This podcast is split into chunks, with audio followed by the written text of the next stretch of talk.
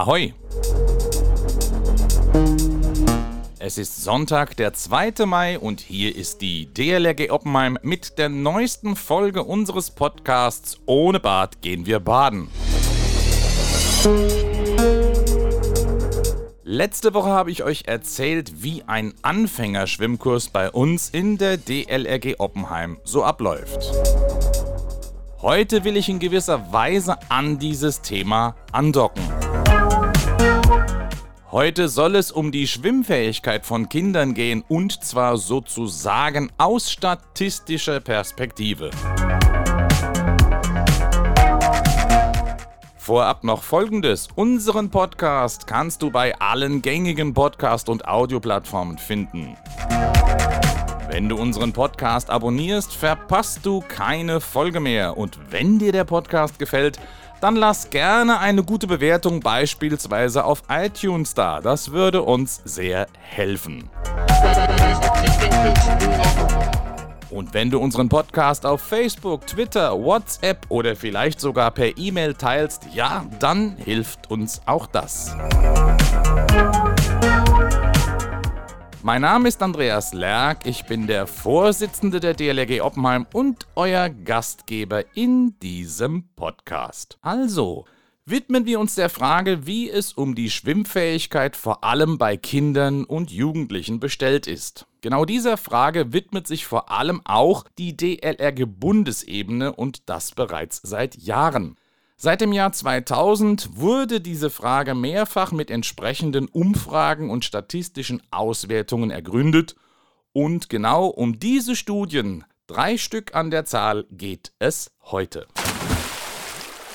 Im Jahr 2004 hat die DLRG Bundesebene die erste Umfrage in Sachen Schwimmfähigkeit in Auftrag gegeben.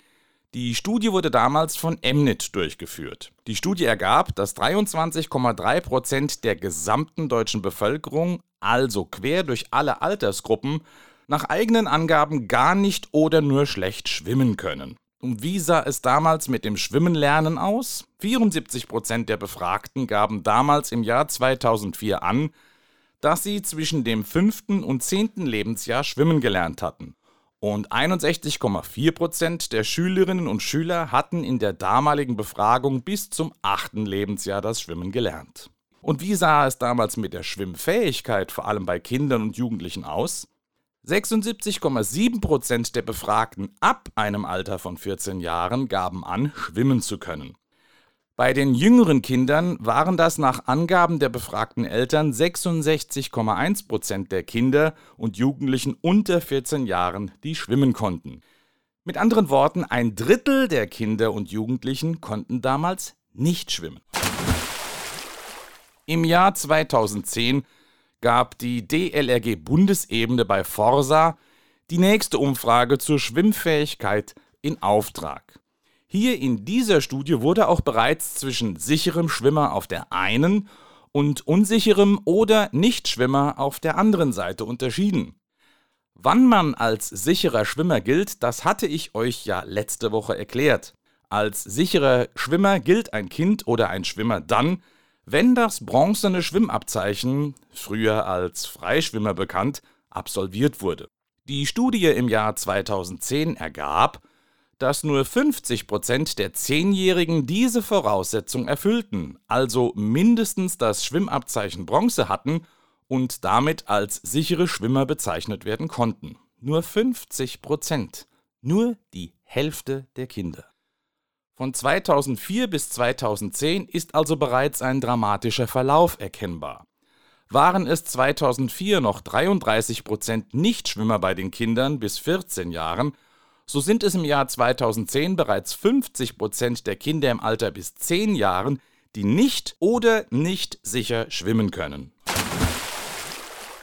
Im Jahr 2017 hat die DLRG Bundesebene die nächste Studie abermals bei Forsa in Auftrag gegeben. Das zusammengefasste Ergebnis 59 Prozent der Zehnjährigen sind keine sicheren Schwimmer. Nur noch 40 Prozent der Kinder bis 10 Jahren haben ein Schwimmabzeichen mindestens der Stufe Bronze. Die drei Studien sprechen damit eine deutliche Sprache, wenn es um die Schwimmfähigkeit von Kindern geht. Diese Schwimmfähigkeit nimmt ab, und zwar dramatisch. Natürlich steht bei diesen alarmierenden Zahlen auch direkt die Frage nach den Ursachen im Raum. Es gibt mehrere, aber eine nicht unerhebliche Ursache sind die Bäderschließungen in ganz Deutschland. Wie die DLRG-Bundesebene mitteilt, haben rund 25 Prozent der Grundschulen in Deutschland keinen Zugang zu einem Schwimmbad. Damit findet dann auch das Thema Schwimmen im Schulsport einfach nicht statt. Im Jahr 2016 bereits hat die DLRG-Bundesebene ermittelt, dass zwischen 2007 und 2015 in Deutschland 371 Bäder geschlossen worden sind und damals, also 2016, weitere 670 Bäder akut von der Schließung bedroht waren. Ich glaube, es wird deutlich, dass das Vorhandensein von geeigneten Schwimmbädern in genügender Anzahl und Verteilung in der Fläche, um das mal ein wenig theoretisch zu formulieren, mehr als wichtig ist, um diese fatale Entwicklung aufzuhalten. Damit Kinder im Speziellen und Menschen im Allgemeinen schwimmen lernen können, braucht es Schwimmbäder. Damit Kinder beispielsweise im Schulsport, aber natürlich auch in entsprechenden Vereinen ihre Schwimmfähigkeit festigen und ausbauen können, braucht es Schwimmbäder. Damit Menschen Schwimmen als ausgesprochen gesunden Breitensport auch bis ins hohe Alter ausüben können, braucht es Schwimmbäder. Und deshalb ist es gut und richtig, dass die Verbandsgemeinde Rhein-Selz entschieden hat, das seit September letzten Jahres geschlossene Hallenbad der Verbandsgemeinde in Oppenheim durch einen Neubau zu ersetzen und damit in Zukunft die Versorgung der ganzen Region mit einem geeigneten Schwimmbad sicherzustellen.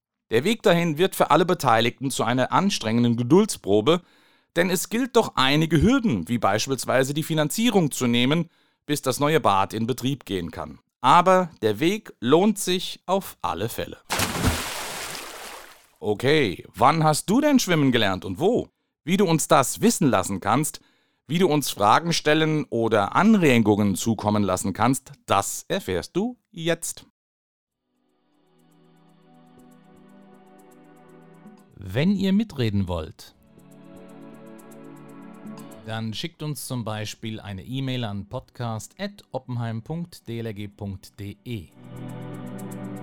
Ich wiederhole podcast.oppenheim.dlg.de.